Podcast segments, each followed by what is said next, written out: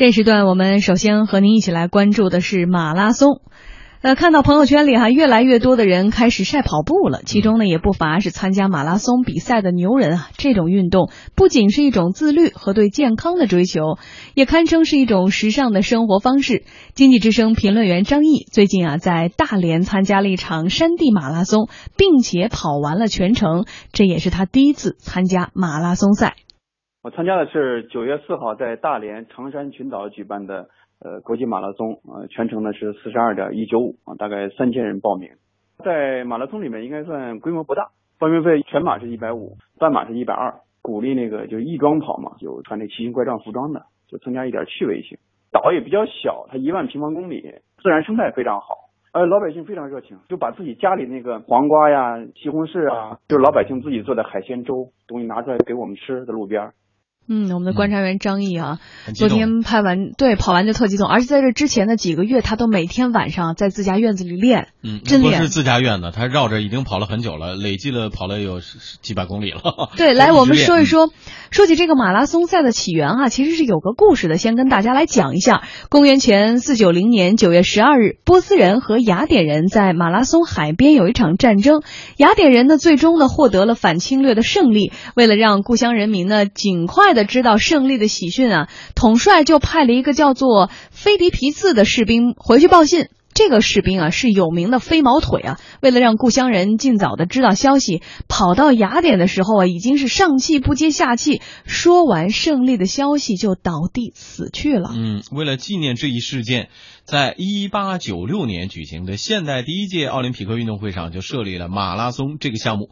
当年把这个菲迪皮茨送信跑的里程就作为赛跑的距离，也就是说全程马拉松，我们刚才说的是四十二点一九五公里。全球首个城市马拉松比赛呢，是一八九七年的四月十九日举行的波士顿马拉松，之后每年一次。如今的波士顿马拉松连同纽约、柏林、伦敦、巴黎、东京等地的马拉松赛事已经是全球知名了。对，很多朋友报名参加各全国呃不是这全球各地全世界对全球各地的马拉松比赛。国家体育总局田径运动管理中心副主任王大卫介绍呢，一九九八年举行的北京马拉松，也就是大家俗称的叫北马，是中国最早的马拉松赛事。一九八一年，嗯，八一年。对，呃，近年来呢，中国的马拉松赛事场次和参与的人群都呈现出了井喷式的增长。就算今年半年吧，通过注册的马拉松赛事就将近有九十场，预计今年会破百，而且有上百万的马拉松参与者。我们一二年的时候才二十二场城市马拉松，到了那个一四年的时候呢，就已经是三十九场城市的马拉松赛事，这里面还不包括像十公里啊、公里的这样一些。到了今年半年时间，那么我们的一个统计啊，就是到中国田径协会。注册的那个赛事的话，已经接近到了九十场。其实呢，中国开展马拉松运动不过是短短的三十五年，而世界最古老的美国波士顿马拉松赛呢，已经有一百二十年的历史了。要是眼下和欧美、日本这些国家来相比，我国马拉松赛事的办赛数量、赛事规模、参与人数依然有不小的差距。嗯，而且要考虑到，呃，国人的长跑基础和长跑能力有差异。目前呢，国内有很多马拉松依然是采取阶梯式分级的，也就是说，有五公里、十公里的。小型马拉松也有半程，叫半马。呃，比如说在二零一四年，全国能够完成全程马拉松赛的人数大概是七到八万人。美国就是完赛全程跑完马拉松的人数大概是有五十五万人。美国每年举办的马拉松赛事呢，将近有八百场。不过呢，中国马拉松赛事的潜力不容小觑。经济之声评论员张毅说自己是一次偶然的机会，慢慢开始了长跑，现在越跑越上瘾。很多圈子里都有长跑和这种文化的氛围，也能感觉到身边跑步的人是越来越多了。四月份的时候，当时我们部门，然后大家就开玩笑说：“你看每天也不运动，长了一身肉，成立两个两个队吧，一个队就奔跑队，跑步的；一个另外一队呢，就是那个意念队，通过节食来减肥的。”三个月之后比赛一下，看这两个队哪个队成果好一些。我就在那个奔跑组，大概三四个人。因为我以前有这个长跑的基础嘛，跑了一两天之后，哎，感觉这五公里就很轻松的过去了。挑战一下，看能不能跑个十公里啊。然后第二周大概一个月之后，二十公里过，这时就非常开心嘛。然后同事就鼓捣说，能不能报个马拉松什么试一下？抱着试试看的心理嘛，就近报了一个。第一次还是有一点吃力。它是山地马拉松，很多那种坡道，他们那个结识组大概三四个人，几乎全都倒过来了，也开始跑步了。我有一种感受，我觉得跑步这个事儿是可以传染的，它就是一个圈子文化，比如地产圈啊、IT 圈啊，大家压力都比较大，然后通过这种方式呢缓解压力，同时呢改善体质。呃，于亮有个名言嘛，他说没有时间跑步的话，你就有时间去生病。嗯，呃，作为曾经的中国女子长跑运动员。孙英杰曾经在马拉松赛上创造了不少佳绩。二零零四年夺得了世界半程马拉松赛的冠军，在北京马拉松赛上，也就是北马上啊三连冠。如今他已经拥有了自己的孙英杰长跑俱乐部，也为不少追求健康、参加长跑或者是马拉松赛的人来做专业的教练。他就告诉我们的记者，跑马拉松前期一定要有训练和准备。中国的四大马拉松，就是北上广深以外，其他的这些马拉松都分一些，像五公里啊、十公里和半程，还有全程，它都分不同的一段落的。像有一些初跑者，他可能呃刚刚练上，也就是半年多左右那样，但是他呢可能就只能完成半程，呃，他就他也可以报一个半程。如果他可能参加过一些半程马拉松了，然后训练也到达到一年或者是呃半年以上这些基础了，他就可以去参加马马拉松了。像日本，它可以有好几万人，嗯，像美国也是一样，它也会有好几千万人去就是这个这个水平的。但是这个水平的，在咱中国只有那么一个到两个。嗯，咱们的观察员张毅哈，在跑步的之前的那天还来做节目的时候，还特别的兴奋，说我要去跑步了，我要绕着岛跑，那个岛环境特别好，我要跑四十多公里，我只要能跑下来，你们都要给我点赞。然后呢，看见谁都说你爱跑步吗？要不要加入我们的长跑俱乐部？成功了之后也狂嘚瑟，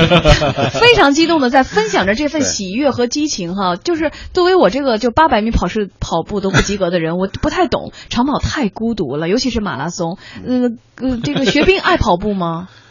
因为我膝盖有伤，借口不，我觉得他们说的，他说他们说那个你虽然膝盖有伤吧，但你可以身残志坚，而且呢，而且呢，你可以通过张毅说的吧？通过不是他说的，你通过跑步呢可以治伤。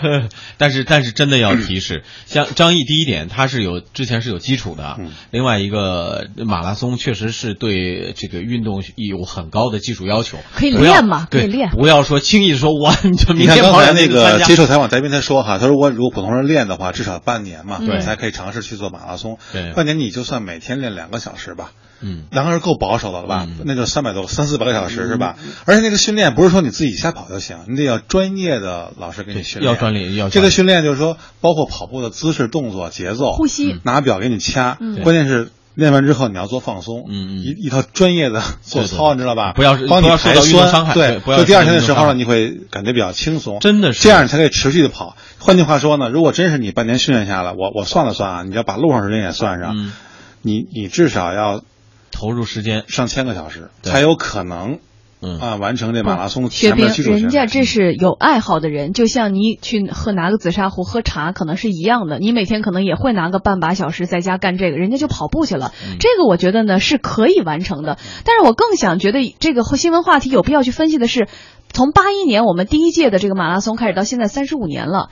近两年发生了一个井喷式的发展，就像你说的，其实前期这个训练其实要求技术含量是很高的，含金量不是随便人瞎跑就能跑下来的。是不是因为比如现在的什么各种可穿戴呀，各种的社交媒体呀，各种特别专业的那种什么测呼吸呀，各种机器啊、仪表啊，导致了现在这种井喷式的发展呢？一个是缓解压力吧，我觉得张毅说的其实非常对，这是很实际的一个需求，就是说解压方式，这是刚性需求，解压不是通过这种方式解压，就通过另外一种方式解压。他他跑动解压，锻炼身体，能出出汗、排排酸，是吧？这挺好。另外，我觉得王先说，就是因为现在这个呃各种各种装备，包括各种这种围绕跑步的服务，其实越来越多了，它慢慢形成一种文化了。就文化它得有物质的基础，是吧？就是说大家相互影响，相互鼓励。你会发现很多跑步俱乐部，大家在一起就是。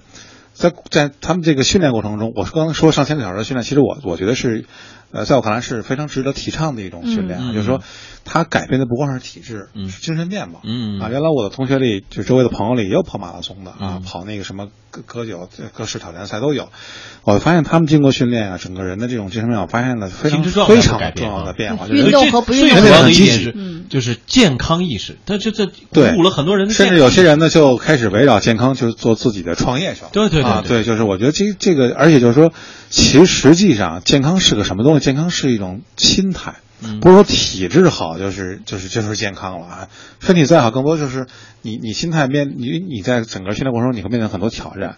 面临很多困难，很多坎儿。人说五公里、十公里也不是随便就能过去的，是吧？你一个人在操场上跑二十圈训练，是吧？很孤独的。对，就是你，你过了很多坎儿，这种坎儿对你心里需要最多的是有陪跑。我不是有陪跑，我也不有路跑服务。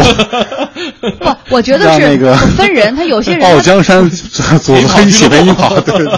不，这个东西我觉得是这个每个人的兴趣点不一样。就像你爱拿个茶壶来喝茶，可能呢我爱在家里练一些健美操，可能呢像我们的。观察员张毅，他却爱跑步，但是我觉得呢，除了我们说到的一个，不论是这种资本的助力也好，还有现在各种可穿戴设备或者是技术的革新也好，我觉得更重要一点是那天和张毅聊到这个话题的时候，他就说到一点，他说啊，现在呢，你看这这么多年亚健康吧，然后人们现在意识到一点，健康是自己的了。不是说你的爸爸妈妈或你的爱人或你的孩子去督促你，爸爸别抽烟了，爸爸你别在那儿那个将军肚啤酒肚了。然后呢，现在人们越来越慎独，越来越自律，越来越觉得身体是自己的，而且对外的营造的这种形象是对家人的负责，然后也是自己在外人面前的一种全方位的一种营造。不像以前，大家可能觉得不是事儿，哎，将军肚还是你官大的表现呢。我觉得就是就是这种积极心态的一种就是表现吧，就就是跑步文化其实是一个特别好的文化。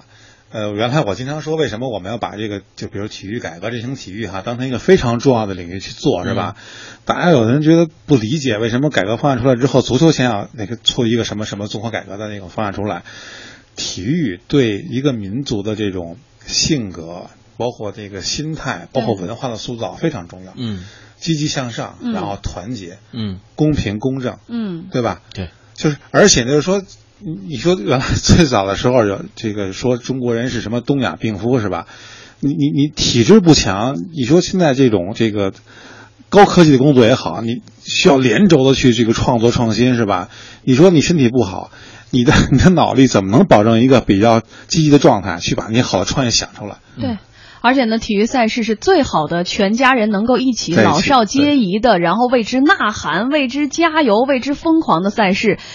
马拉松这场比赛的热潮是不是也给整个的商业产业链带动了一些呢？让各种路跑领域的运营公司当然也赚的是盆满钵满。我们来看一下，这港股上市公司叫智美集团，已经成功运营了六场国内的马拉松赛事，包括二零一二年到二零一四年的广州马拉松，还有杭州马拉松等等吧。根据集团最新公布的二零一五年上半年的财务报表啊，尽管公司整体净利润同比下降了百分之八点八，但是赛事运营板块毛利增长百分之四十二点六，达到了六千七百万。智美赛事运营副总经理任俊生今天接受天下公司采访的时候表示，说除了推动全民健身，这也像是一个城市的名片。要顺利的举办一场马拉松赛，需要当地的政府、交通、公安等很多部门协调合作，并且给予支持。马拉松的赛事呢？我们从严格意义上来说，它对于一个城市来说，就是在讲述这个城市的故事。越是大的城市，越意识到了马拉松是对一个城市的整体的一个宣传，对于城市的这个旅游啊、文化呀、城市建设呀，有很大的一个推动作用。而这个时候有这个意识的。那就基本上立马就会意味着每年对于赛事要做一些补贴，因为这个赛事牵涉的部门太多了，市政府的基本上所有的部门都会参与，方方面面的，因为它在里面城市的一些交通啊、公安呐、安保啊、医疗啊、城管呐、广播呀、电视啊，所有的部门基本上都要牵涉到，所以在这一方面，其实政府这个对于一个赛事，他所关注的和投入的，其实要有很大的这么一个呃支持力度，才能有助于这个赛事向健康良性的发展。嗯，孙英杰长跑俱乐部旗下呢也有这样的马拉松运营公司，非常非常多。因为现在我们不要普及城市马拉松嘛，呃，就像我俱乐部一样，也是呃开了一个公司，这个公司就专门主办这个各个城市的马拉松，嗯，让这些偏远的这些呃像二线城城市的这些。呃，地方呢都举办这些马拉松，能够通过这个赛事带动一批的，带动一些当地的居民们能够参与运动当中，让他们身体都有这样一个健康。智美赛事运营副总经理任俊生告诉记者，一场一万一两万人的规模的马拉松赛事，运营的商业成本大概是在一千五百万到两千万元左右。